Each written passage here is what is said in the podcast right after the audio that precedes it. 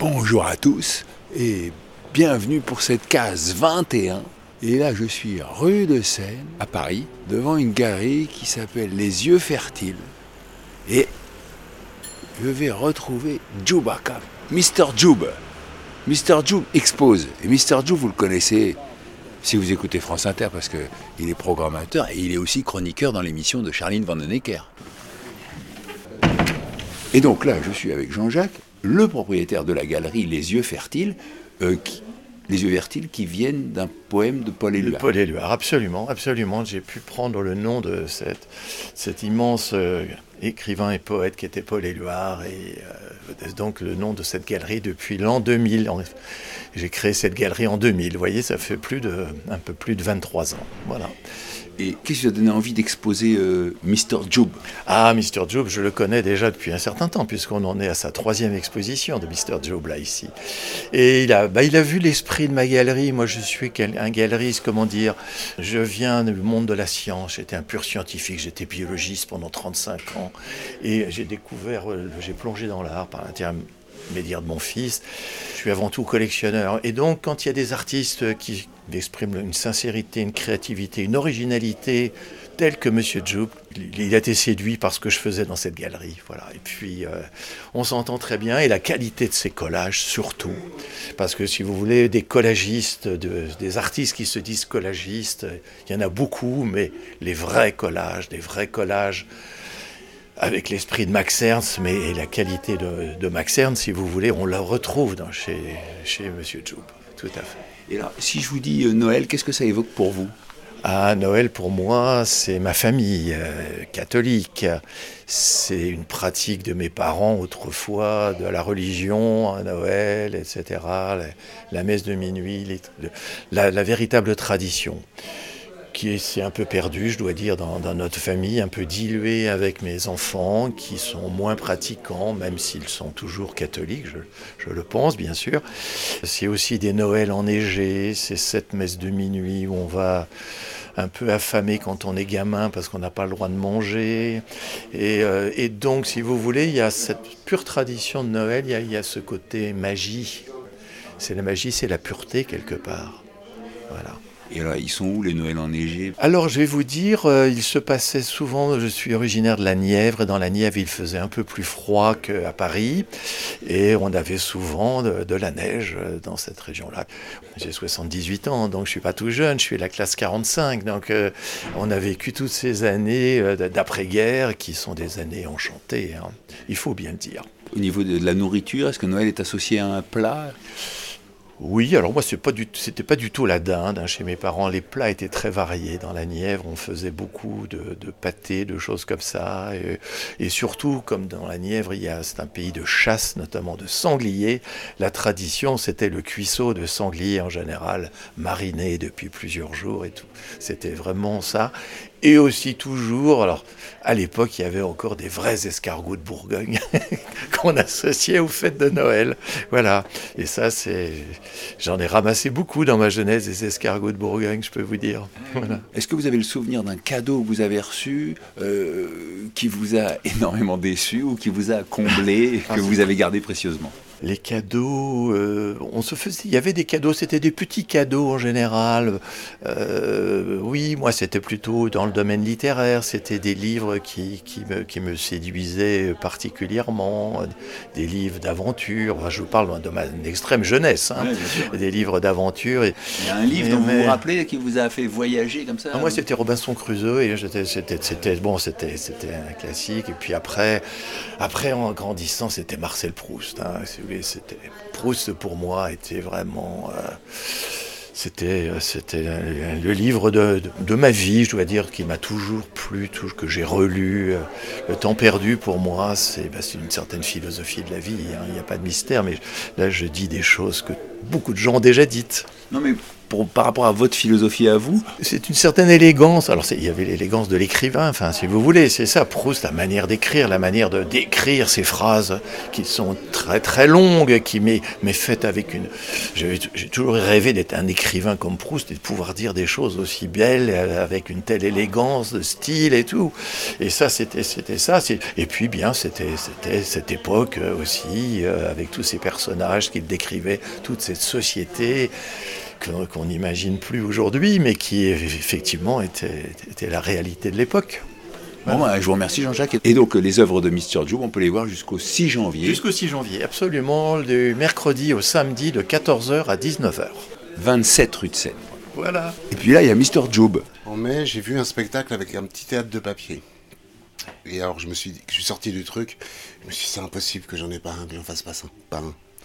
Et donc, j'ai commencé tout de suite, en fait, grâce au spectacle que j'avais vu à la galerie, à, imaginer mon théâtre à moi. Donc il s'appelle Hôtel Moderne aussi. Donc à mes personnages, je raconte des, histoires avec tous ces personnages. Ça, les deux personnages de devant, il y en a un qui a une forme de parapluie et un qui a un sac qui lui marque le visage. C'est les vedettes. Et en fait, la définition d'un théâtre de papier, c'est que il euh, y a un front de scène, si je puis dire, en, papier. Enfin, tous les personnages sont en papier, mais enfin cartonné quand même. Ah bah là, il faut que ça soit un peu solide. Mais sinon, la définition, c'est que à partir du début du, 19e, on offrait aux enfants une fois par an une structure qui était le, Castelet, comme ça, un décor et des personnages. Alors ça pouvait être les contes de Perrault, etc. Et tu peux arriver chez des gens qui ont... Euh, je sais pas, 30, 40 décors différents de contes qui peuvent aller jusqu'à Andersen, est un théâtre classique en fait de papier. La technique, c'est que les enfants se l'appropriaient, le décoraient, pouvaient faire les costumes, peindre, etc. Donc c'est un art populaire vraiment, et tu, tu remettais, en fait c'était plutôt les étrennes que Noël. Voilà, et c'est anglais au départ. Qu'est-ce que ça évoque pour toi Noël? Je sais pas, des très très bons souvenirs moi de Noël en fait dans ma famille, sauf quand mon fils est arrivé, où je me suis un peu repenché dessus. Mais pour vous avouer la vérité, monsieur Pochon, mon fils a quel âge plutôt? Donc ça fait 20 ans que je fais depuis Noël. Ah ouais? Non.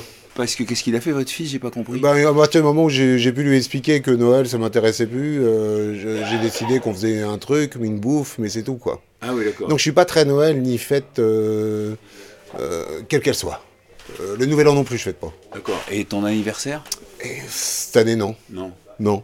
Voilà, pour toi, les fêtes programmées, c'est pas bon, quoi.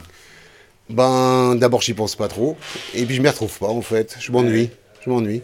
J'ai souvent un sentiment d'ennui sur les fêtes programmées. C'est peut-être une erreur, hein. Mais, euh, mais bon, je, passe à autre chose. D'accord. Quand tu étais enfant, tu as, un souvenir J'ai un souvenir, un super Noël, chez une de mes grand-mères, où je suis sorti, j'étais vraiment petit, je vais avoir 6 ans peut-être, un truc comme ça. Et il neigeait, et elle avait mis un sapin dans, le jardin, dans son jardin en banlieue. Et c'était la première fois que je voyais des, guirlandes colorées dans les années 70, là. Oh ouais, alors ça, j'ai un souvenir de ça. Parce que ça, c'était vraiment merveilleux, quoi. C'était tellement beau, la lumière, le blanc, ce sapin avec cette guirlande lumineuse, là, qui était la première que je voyais de ma vie. Ça, je m'en souviens très bien. Mais c'est peut-être le seul, en fait, dont je me souviens. Tu vois? Donc c'est marrant, quoi. Non, je suis pas trop là-dedans. Bon, c'est comme ça. Hein. Mais à quel âge t'as expliqué à ton fils que bon, le Père Noël n'existait pas? Ah, mais je l'ai laissé trouver tout seul, ça.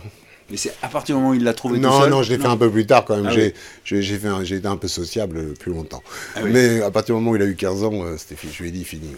Et il t'en a pas voulu T'as pas dit, bah, papa, attends, on peut quand même faire la euh, fête Bah maintenant, euh, il me dit, quand même, t'exagères.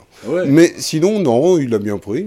Puis ça ne nous empêchait pas de nous voir et, de nous aimer. Non. Mais Bon, c'est. Ouais, bonne, bonne, bouffe, quoi, voilà, c'est tout, quoi. Mais pas de cadeaux, par exemple. Ah oui, c'est ça, ce que j'allais dire. Ton, moi, mes enfants à 15 ans, si je leur dis, bon, il n'y a plus de cadeaux, ils, vont il y avait que, une grève. il y avait que mon fils qui avait des cadeaux. Mais ah nous, non, jamais. Non, nous, non, jamais. Nous, on n'a pas été des, des, parents fouettards, quand même. Et alors, quand tu dis bonne bouffe, c'est qu'est-ce que tu as envie de manger? Ah bah là, j'ai envie de manger de façon gargantuesque, jusqu'à avoir vraiment de rablaisienne, ah tu vois, jusqu'à avoir un ventre énorme à la fin du repas. J'ai envie de picorer, de manger beaucoup de choses différentes, en fait, voilà. Donc euh, j'accepte tous les plats de mes amis. Voilà. Ça c'est bien. Ah oui. oui. je goûte de tout, de tout, de tout, de tout. Et alors, parle-moi de tes créations. Là, je travaille sur des collages. Donc, ce qu'il que, ce y a ici, à Hôtel Moderne, aux Yeux Fertiles, c'est des collages. Je travaille que sur de la presse, en fait, qui commence, qui, qui de la presse ancienne, qui a été éditée entre 1860 et 1895, que je redécoupe, que je remixe, des images de presse, des gravures. Je travaille sur cette période-là parce que c'est du papier euh, chiffon. Et le papier chiffon a cette capacité de vivre dans le temps, de durer et de, ne pas être trop attaqué par des champignons, de, bien vieillir en fait. Et vous pouvez ouvrir un livre de cette époque-là en papier chiffon, il aura peut-être même une plus belle tête que celui que vous allez acheter aujourd'hui. Donc moi je travaille sur cette période parce que c'est une période euh, complètement folle au niveau de la relation entre le dessinateur et le graveur. C'est-à-dire que on demandait, on posait au dessinateur, bon je vous donne un exemple. Suicide d'un cheval. Un cheval se suicide. Bien sûr, le dessinateur ne l'a pas vu. Il y a un petit gamin qui vient chez lui qui lui dit pour la une du journal de demain, on aurait besoin d'un suicide de cheval. Donc il va commencer à dessiner euh, quelque chose qui va complètement fantasmer. Donc on est déjà dans une vague un peu surréaliste. Il amène son dessin au journal, au graveur, qui lui va réinterpréter encore le dessin par rapport au, au, aux presses et que la façon dont ça va être imprimé. Et on est toujours dans ce décalage en fait d'histoire entre la réalité et la fiction. Et je suis déjà dans un imaginaire et dans un monde quasiment flottant au niveau de l'information. Et donc je m'y retrouve beaucoup parce qu'il y a du fantasme quand même chez tout le monde. Là. Tu pars d'un fantasme pour aller vers un autre fantasme. Tu mets, ton, Exactement. tu mets tes projections. Quoi. Ouais, ouais, c'est le monde de la fake news, avant l'heure. Et j'ai vu que tu signais Mr. Jube. Oui, Alors, euh, c'est pour définir, dé- pour euh, différencier tes différents personnages. Chewbacca, c'est à la radio. oui, Mr. oui. Jube. euh, Mr. Joub, c'est vraiment ce qui est de l'ordre du collage et du spectacle. Voilà. Et Jubaga, c'est essentiellement euh, France Inter, hein, puisque je travaille pour qu'une seule radio. quoi, Évidemment. Justement, toi qui es programmateur musical, est-ce qu'il y a une musique qui est associée à Noël? Alors moi j'en ai une. C'est euh, bizarrement, c'est euh, comme j'aimais pas trop Noël, déjà petit en fait. Mon père, il me met- il- pour me prévenir qu'il fallait y aller et pour me faire lever euh, du truc, il me mettait Tutti Frutti de Little Richard. Ah oui. Voilà. Et ça, tu savais que. Et je savais que là fallait que j'y aille. Mais aller où Sous le sapin Non, aller euh, en famille, Ah oui. au repas. Allez, tu passes à table. Ouais, ouais, ouais. C'était mon signe de départ, ça, Tutti frutti. de Little Richard. One for... Et ouais, ouais. vas-y. Et hop, j'étais debout. Et je peux faire une photo de toi devant, le- devant ton théâtre. J'ai même pas euh, fait allusion à tes tatouages. Non, mais t'es pas obligé. Non, parce que si j'en vois un qui dépasse de ta casquette et un bec d'oiseau. euh, C'est parce que j'aime bien avoir des petits oiseaux dans les oreilles. Ah, ça, c'est joli. Ils me font des cuicuis toute la journée. Et tu vois, j'ai une jolie musique en permanence. Je comprends. Parce que tu avais fait, euh, je le rappelle, euh, il y a quelques années, une exposition au Quai Branly avec euh, ta compagne Anne. Avec Anne Richard, oui. On avait fait l'exposition Tatour Tatoué. Voilà. Qui était la première exposition sur le tatouage comme ça en musée en France et même dans le monde à l'époque. Eh ben Job, ça m'a fait vraiment plaisir de te revoir. Félicitations pour ton travail qu'on peut admirer à la galerie Les Yeux Fertiles jusqu'au 6 janvier. C'est ici que se termine la case 21. On se retrouve demain pour la case 22. D'ici là, portez-vous bien, bonne balado à tous et ciao